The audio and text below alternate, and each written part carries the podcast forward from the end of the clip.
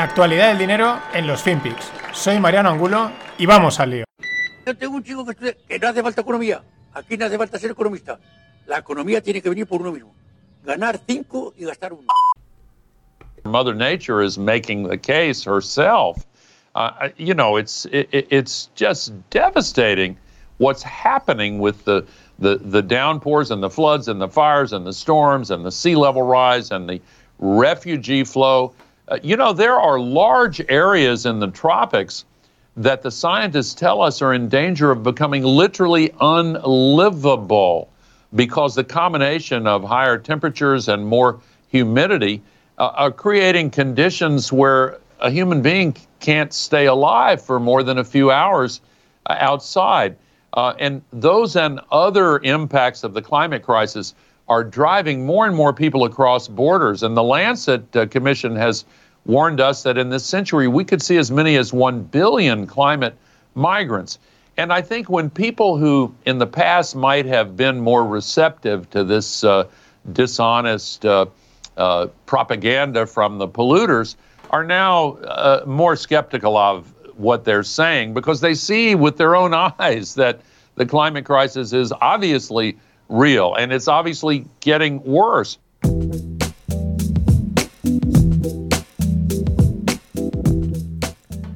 ¿Qué tal, no financieros? Estéis donde estéis, llevaros la mano al bolsillo, al bolso, mirar que tenéis la cartera, que hay dinero, que no os falta nada, porque este es Al Gore, está de vuelta. Dishonest propaganda, acojonante. La caradura de esta peña es que es, es, una pasada. El otro día, eh, esta semana ha dado bastante sí el programa de José Luis Cava, pero al final del programa comentaron una cosa muy curiosa y es verdad, es un detalle, lo decían tanto Marcial Cuquerella como él, decían, oye, ¿qué pasa con la Agenda 2030?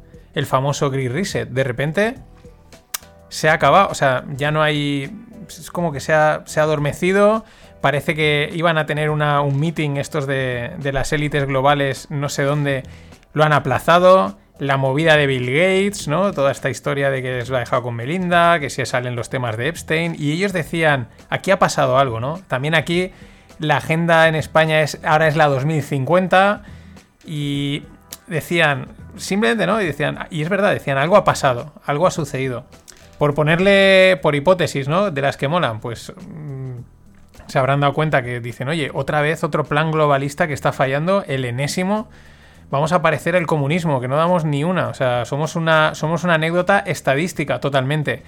Eh, me imagino diciéndole al Klaus este, que es el, líder del World Economic Forum y en, teoría ideólogo del, Reset, ¿no? Algún consejero diciéndole, oye, mm, no sé, podemos hacer otro vídeo recomendando a la gente que las casas no van a ser sus casas, que lo suyo no va a ser suyo, que van a comer una carne que no es carne, y eso siempre funciona. Y le diría, no, coge el teléfono y llámalo.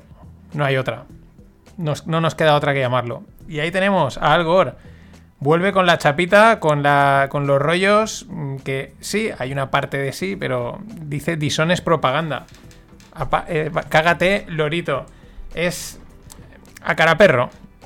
Pero vamos con cosas que molan más. Un hilo del CEO de Redfin, que es una inmobiliaria estadounidense. Y está chulísimo, os lo dejo en la newsletter algunos datos del mercado inmobiliario actual en Estados Unidos. El inventario de casas cae un 37%, es decir, no hay casas, ¿no? Han volado un 40% más o menos de las casas para comprar han desaparecido. La casa típica americana se vende en 17 días. Nada 17 días, dos semanas y poco. Los precios están subiendo a un récord de un 24% año sobre año, ¿no? El year over year típico. Y otro detalle, las casas se venden un 1,7% por encima de lo que se pide por ellas, ¿vale? Es decir, ahí hay un, interés comprador. Más, sin embargo, en Estados Unidos, digo, perdón, Estados Unidos, sin embargo, en Nueva York, el inventario aumenta un 28% y en San Francisco un 77%. Es decir, lo que se lleva comentando, ¿no? La gente saliendo de las grandes ciudades, lo de San Francisco, la, huida es espectacular. Un incremento de un 77% de casas. Sin embargo, en estas dos ciudades los precios siguen subiendo. La ley de oferta y la demanda, en este caso, eh, si la veis la llamáis porque no parece, eh, no, no aparece por ahí.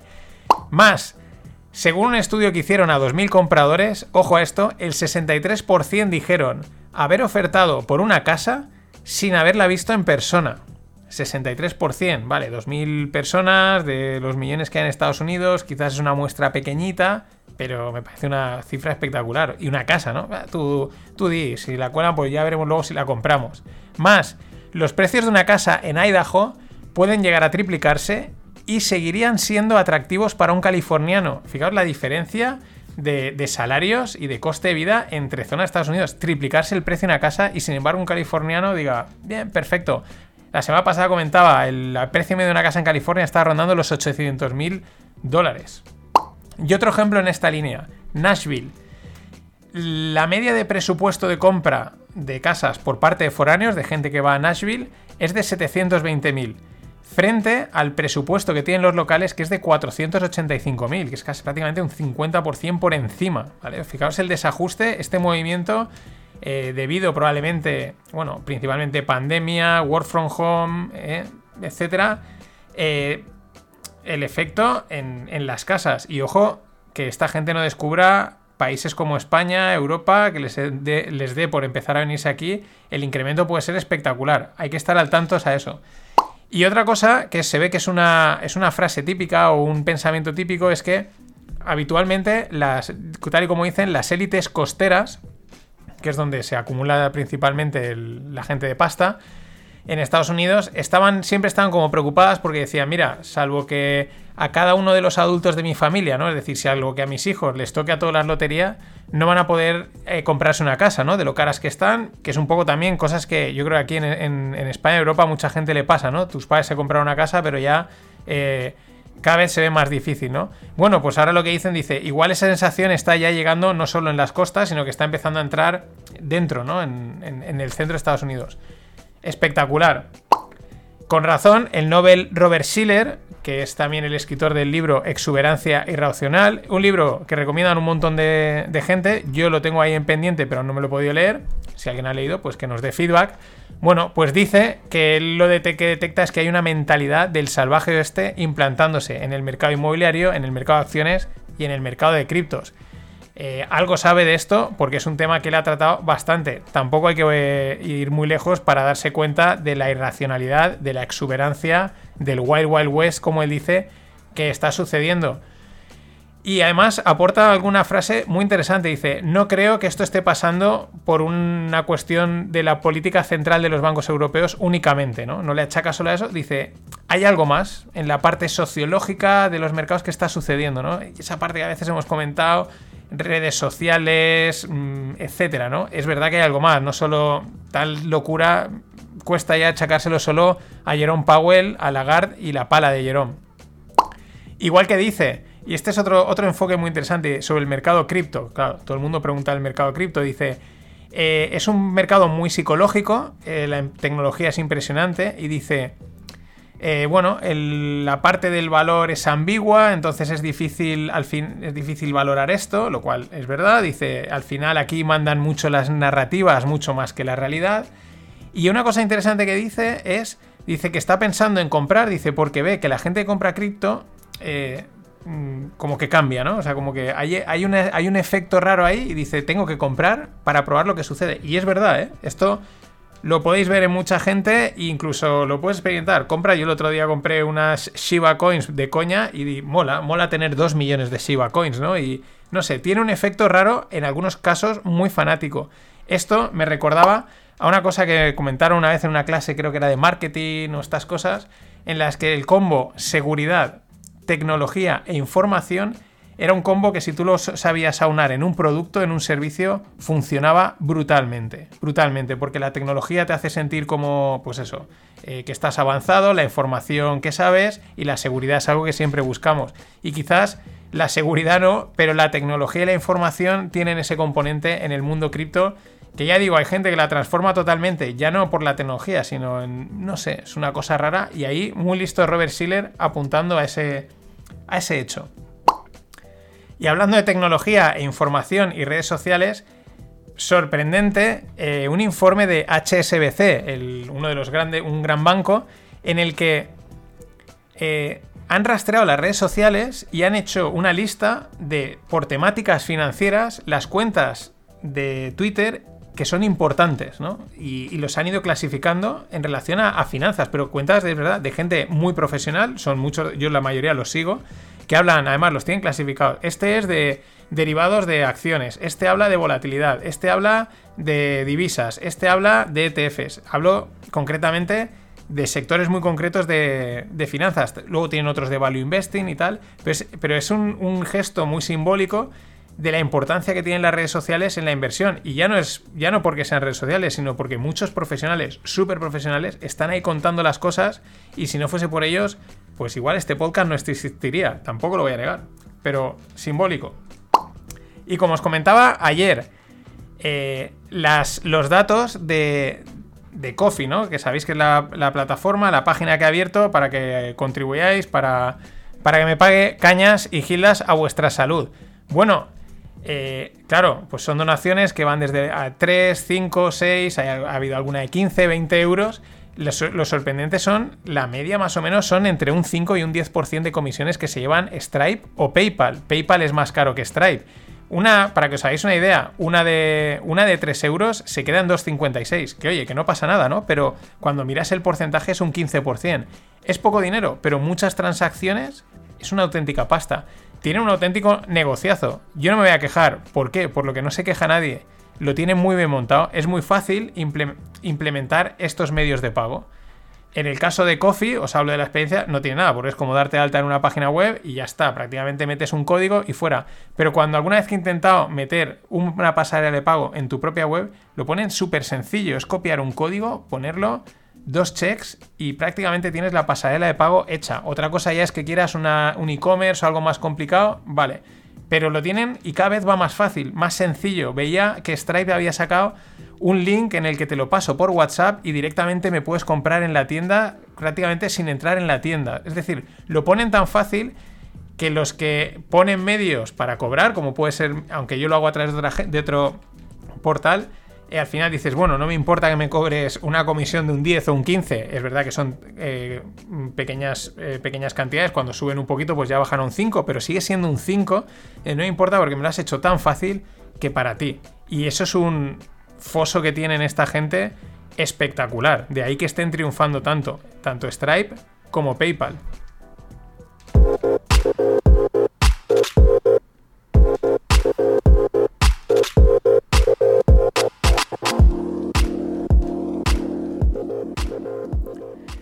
Y en startups, ransomware as a service.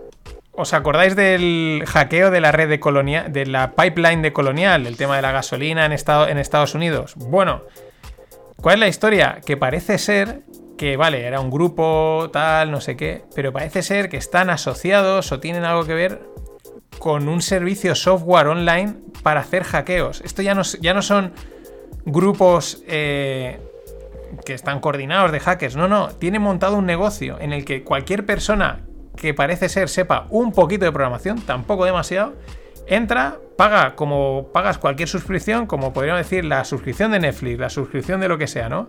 Ponen que unos 40 dólares al mes y te dan acceso a un set de herramientas, a un kit eh, tecnológicas para poder hacer hackeos y ransomware. Ransomware es que te bloquean el sistema y o pagas o no te lo devuelven. Espectacular. O sea, aterrador, pero espectacular. Ya el propio hackeo transformado, como no, en un ransom as a service. Es todo as a service, pero en la creatividad humana. Y en el mundo blockchain, una reflexión que me he dado cuenta estos últimos días, dejando un poquito de lado a Bitcoin. Eh, el mundo DeFi. ¿Cuál es el proceso? Que es el que muchos hemos vivido. Pues primero descubres Bitcoin, bien, guay, te gusta más, te gusta menos, esto está bien, esto no lo veo, esto sí, etcétera. Hasta que de repente, eh, pues apareció mm, el mundo DeFi de la mano de Maker. Hago paréntesis, en el fin de pod os voy a explicar MakerDAO porque es el iniciador. Y cuando, si eres un poco del lado financiero, yo no soy un profesional, soy un friki de las finanzas y, entiendes un poquito por dónde van los tiros, entiendes DeFi y dices, esto es la leche, aquí esto se pueden hacer barbaridades, ¿no? Y es cuando dices, Buah, sí, es que bien Bitcoin, pero aquí mm, esto tiene un potencial enorme, ¿no? Para cambiarlo todo, lo he dicho muchas veces. Pues ese paso es el que estoy viendo en muchas cuentas importantes de, sobre todo de, de periodistas financieros, que están ahora descubriendo DeFi alguno que otro. Eh, hay uno que se llama Joe Wiesenthal, que me mola mucho, de Bloomberg y tal. Y el tío, el otro día, eh, se hacía preguntas sobre el mundo de DeFi. Y la clave dice: esta, esta, gente aún está así, no me parece mal, ¿eh? Pero dice: están descubriendo DeFi, están empezando a entender, metiéndose, están cuestionándose. Y en cuanto les haga el clic, Ojo, porque como también decía el otro día un famoso este, decía, ah, Bitcoin, no, no, las stablecoins, DeFi y tal. Él había hecho el cambio ese porque ven el potencial, la cantidad de cosas que se puede hacer, eh, prestar, que te presten, colateralizar, mm, flash loans, yo qué sé, se puede hacer mil cosas y al final una moneda la que sí la tienes y ya está, comparado con otras que puedes eh, replicar el sistema financiero actual a, escala retail y super guay, pues tiene un potencial enorme. Mucho ojo porque mm, cuando porque son la siguiente capa para una eh, una difusión masiva. No digo adopción, sino difusión masiva, porque cuando estos periodistas empiecen a entender cómo va todo esto, periodistas, divulgadores, y empiecen a explicarlo, eh, es cuando empiezan a hacer clics las cabezas. Ojo al flippening, yo creo en él. Y nada, por último, no hay Rogle, porque no he podido cerrar entrevista. También os digo que me queda uno, el 24. Rogle 24. Y ahí cerraré la temporada de Rogles. Lo siento, sé que dije que llegaría a Rogle a 30 pero al final he valorado las próximas temporadas, el tiempo que hay que dedicarle y 24 es un número que de momento voy a poder eh, gestionar a futuro. Que el año que viene puedo hacer 30 o 35, pues los hago. Pero de momento prefiero cortar en 24 y no saturar. Aún así, estoy preparando a ver si puedo sacar tres tertulietas, con lo cual serían 27. Así de veraneo, con otras dos personas divertidas, que sé que os va a molar mucho. Así que queda un rogle, en cuanto lo cierre, el 24 cerrará la temporada. Los fin de pods, por avisaros, en junio acabarán. Queda una ronda con el fin de pod este fin de, que es de criptos, en el que hablaré de MakerDAO. Ojo, porque ahí va a haber chicha. Y luego quedará un último ciclo. Y luego, como ya dije, los FinPix hasta mitad de julio. Nada más. Pasadlo bien. Nos vemos en el fin de pod, en los FinPix o cuando queráis. Hasta entonces.